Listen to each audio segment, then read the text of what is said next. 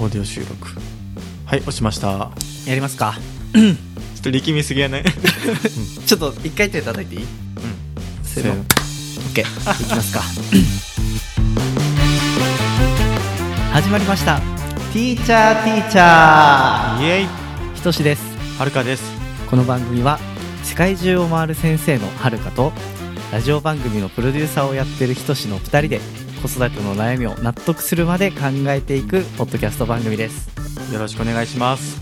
はるかはインスタをねやっててうん。子育てのことをめっちゃ発信してるみたいなんやけどそうそう。お悩み相談の DM がねめちゃくちゃ届いてるんよね今。そうなんよね。ほんと毎日のように届くね。どのぐらい届く？いやねもう一回そのお悩み相談ありますかとかっていう質問をしてみたらうん。もうほんと1日でうん。50件ぐらい来て、うん。もうほんとそれだけさみんな悩んどんやなと思ってね痛感したね。それめっちゃ返すのにパワーが必要よね。そうなんよ。口で喋ったらね数秒なんやけど、うん。これ文字で打っていくとねうん。本当に大変やったししかも人の悩みやけんさもう簡単に適当には打てんけんもう一生懸命考えてね本当に頑張って返しとったね。なるほど。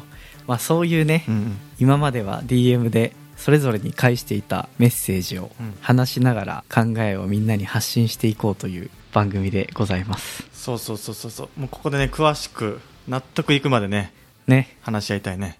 いいね。やっていきましょうかじゃあ。やっていきましょ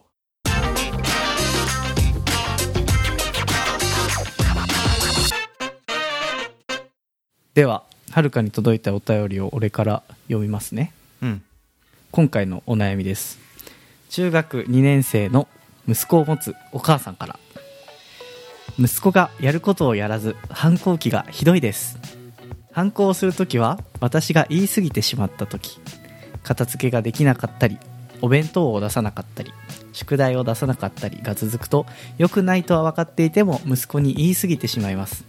どうしたらいいでしょうか？うーん。この反抗期のやつはめっちゃ多いね。悩み相談で。めっちゃ多い。うん。どうしたらいい？うーん。いろんなこう考え方とかアプローチあるんやけど、うん。あえてねまあ明日からすぐに行動に移せる結論をちょっと言おうかな。おいいんじゃない？結論反抗期の子供に対してはうん。言うメッセージではなくアイメッセージを使うと良いっていうのが回答。おー何もわからん。そうよね。言うって言うじゃないよね。違う違う違う。英語の言う。あなたの言う。そう言う。あ言う。言うメッセージとアイメッセージは私。そう私の愛。ああそれはどういうことだ？これねもうほんと文字通りなんやけどうん。言うメッセージっていうのが主語があなたね。うんやけん主語があなたのメッセージを言うメッセージって言っちゃうけどうんうん例えば「片付けて」とか「勉強しなさい」ってさどっちも主語は言葉に出してないけど、うん。まあ、主語をつけたら「あなたが片付けて」うん「あなたは勉強して」っていうように主語があなたやん。あなたやね。うん。これが言うメッセージでこれを使わないようにしようっていうのが今回の結論。うーんなんか自分の子供に片付けなさいとか、うん。勉強しなさいって言うと、うん。息子が勉強するっていうことになるからそれが言うメッセージなのか。そうそうそうそうそうあなたが主語が言うメッセージ。えでアイメッセージは？でアイメッセージはもう文字通り主語が私なんよね。うん。で例えばその嬉しいなとか悲しいなとかちょっと困るなとかもうん。主語は私やん。私やね。でもそれさそれをどう子供の行動につなげるの？やけん例えばさっきの話やけどさっきのお悩み相談はさ片付けてって言っても片付けないとかさ勉強してって言っても勉強しないとかっていう話やったやん。うん。だけどそれをアイメッセージに変換することでかなり子供の反応が変わるよっていう話なんよえじゃあその2つをアイメッセージに変えると何になる？え例えば片付けだったらお母さんが片付けてくれたら助かるんだとか、うんまあ、勉強してる姿見たら嬉しいなとか。なるほどね。言うメッセージとアイメッセージが何かは一応理解したけどその反抗期の子供になんでそれを使えるのかみたいなのが全然わからんね。うんうんうん。そもそもさ反抗期っていうのがさ、うん。ままあ、子供が自立したいっていう気持ちの表れやん。あそうなのかここまではなんとなく想像できるやん。うんうんうん。そうね。自立したい。もう自分でどうにかしたいとか、うん。言われんでも分かっとうよっていうのが、まあ、反抗期に現れると思うんやけど。うん。で今までさお母さんに「なんなんしなさいよ」って言われて「はーい」って言っとったのがだんだん言われてするのが嫌になってくるんよね。あおなるほどね。でその時に言うメッセージだった場合はちょっと指示感が強いやん。うん。なんなんしなさいって命令感がちょっと強くなるやん。うんうんだけど i メッセージお母さんが片付けてくれたら助かるんだとか、うん。うんまあ勉強してる姿見たら嬉しいなとか、うんうん。そんな風にお母さんが自分の気持ちを伝えることによってうん。支持されてる感覚はなくない？ないね。あら不思議。ここが大事なんよねめっちゃ。お本当だ。一見同じようなこと言っとるように見えても言うメッセージを使えばなんか支持された感じになるしうん。でも i メッセージを使うとあお母さんが嬉しいんだとかお母さん困るんだとかっていう風な感じになるわけ。うーん。そうこれは自立したいっていう気持ちが邪魔せんのよ。なんでだろだけん命令じゃなくてお母さん困るったいじゃあやろうとかっていうお母さんに対する思いやりの気持ちになるわけよ。うん。なるほど、うん。それが大事なわけね。そうそうそうそうそうそう。それは実際はるかも先生として生徒たちにそういうコミュニケーション使ってたん？これめちゃくちゃ使ってておうもうほんとこの i メッセージに助けられたんよね。え最初はさやっぱ先生ってこうなんとかしなさいとかさえうん。姿勢よくしなさいとか勉強しなさいとかっていうイメージやったやん。うん。やけんそんな感じでちょっと偉そうに指示出しとったんやけどやっぱ子供どんどん離れていくよね。うーん。うん、全然言うこと聞かんしなんかちょっとギクシャクするし、うん。お互い嫌な感じになるよね、うん。やけどさこの i メッセージっていうのを知ってもうその次の日から自分の気持ちを言うようになったよね。うーん静かにしてくれたら先生嬉しい。ってこと？そう静かな時に「わあちょっと静かやけんめっちゃ助かる」とか。ああなるほど。俺が助かるんよ。そう。君たち静かにしてて偉いねじゃなくてうん。先生が嬉しい。おーなるほど。そう前まではちょっと人のために動くの大事よとかっていう風にあなたにとって大事よとかっていうこう説教っぽい話をしよったけどこうそうじゃなくて、うんちょ先生ちょっと今大変やけん手伝ってくれんとか手伝ってくれたら助かるっちゃけどとかっていう話をしたらうんうん。子供めっちゃ気持ちいいぐらい動いてくれるんよ。ああなるほどね。そうそうそうそうそうそう。確かにね。家でさうん。片付けしなさいって言われたら片付けせんやったけどさうん。お母さんが食器洗うの大変とかが伝わってきたら自分で食器を洗ってあげるみたいなことを知ってたもんねそこなんよ本当に。確かにね。やけん何が違うかっていうと自発的なんよ行動が。うんうんお母さんが大変そうだから自分がしたい。うん。うんお母さんを喜ばせたいから自分がしたいっていう人に言われたんじゃなくて自分から行動するから気持ちよく子供動いてくれるよね。なるほど。そうそう。だけどやっぱこれ子供がさ気持ちよくお母さんの言うこと聞く子って結構お母さんがこれ上手なんよ。え。お母さん助かるとかお母さん嬉しいとかっていうえうん。自分の気持ちをずっと伝え通す人の子供ってなんかすごいね。お母さんに優しい子が多い。へえ。ちょっといろいろさ聞きたいことが今出てきたんやけどさとはいえそういう風にな接し方をしても子供が自発的に動かないみたいなパターンはどんなものがあるのかな、いやもちろんねそうなんね全部動かそうと思ってやったらやっぱもうダメやと思う意図的やねめちゃくちゃ。すごい意図のあるコミュニケーションやねそれ。あそうそう。やっぱねこれすごく重要なのがうん。子供をコントロールしようとしたらこっちが持たん。おおなるほど。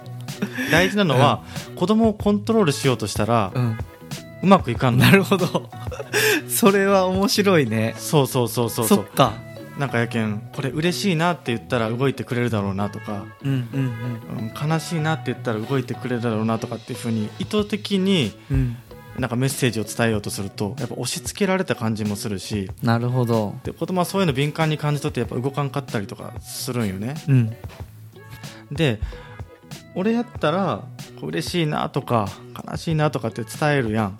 でその時にたまに動いてくれる時があるとでその時にめちゃくちゃありがとうって感謝する。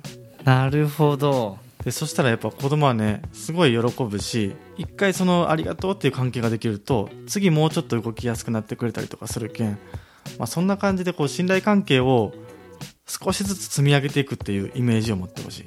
確かにね。意図的に動かそうとすると自分がきつくなるのかそうはいかないから。うんうん。そんなうまくいかんから。ああこれは面白い気づきでした。そうそう、実際に俺もうん。そういう反抗期っぽい子供たちと結構出会ってきたよね。うん。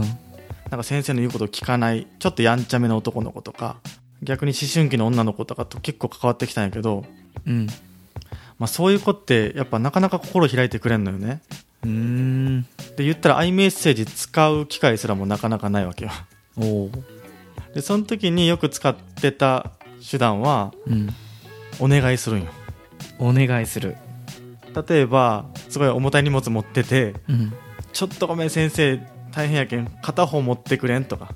うーん。であとは一緒にちょっと運んでくれんとかって言うわけよ。うん。で次が i メッセージね。次がうん。本当にた手伝ってくれたけん助かったって言うと。おおでこれが本当ね積み重なるとだんだんね向こうも心許してくれて打ち解けていくんよね。なるほど。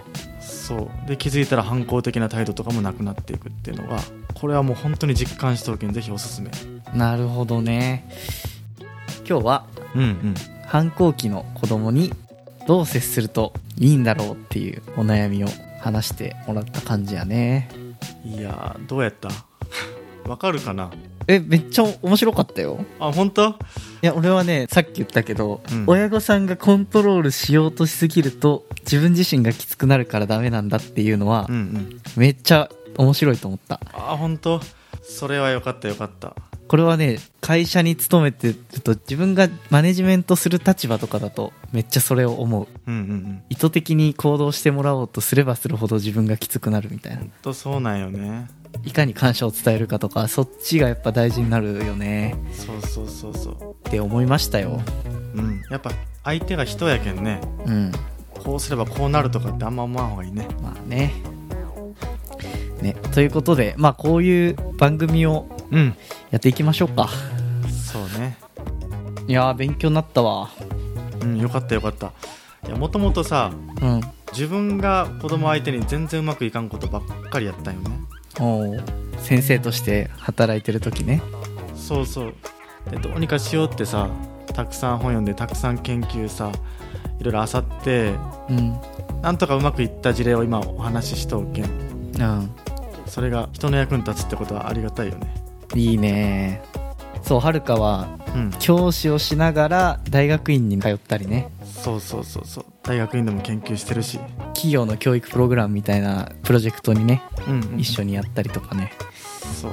結構教育オタクな感じで。ぜひねそれが一人でね持っとってもしょうがないけど皆さんにシェアできたらなと思うけどね。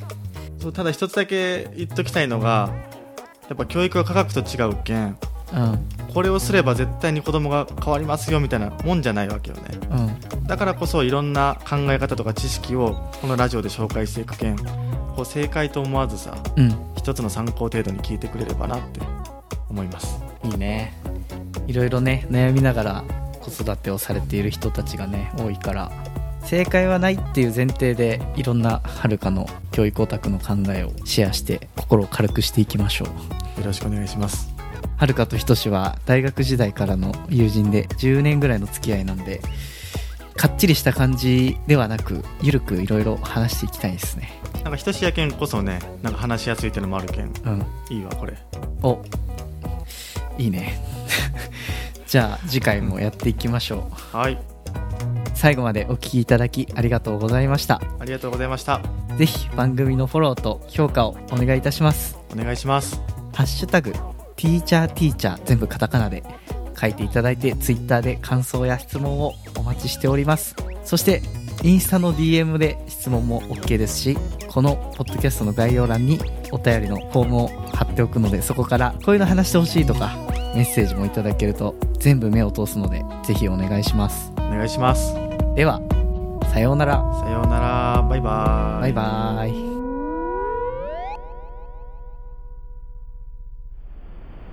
いや初回初回おもろかったわ。おもろかったね。よかったわ。ちょっと最初ドキドキしたけど。いいいい感じになったわ。緊張感あったけど。よかった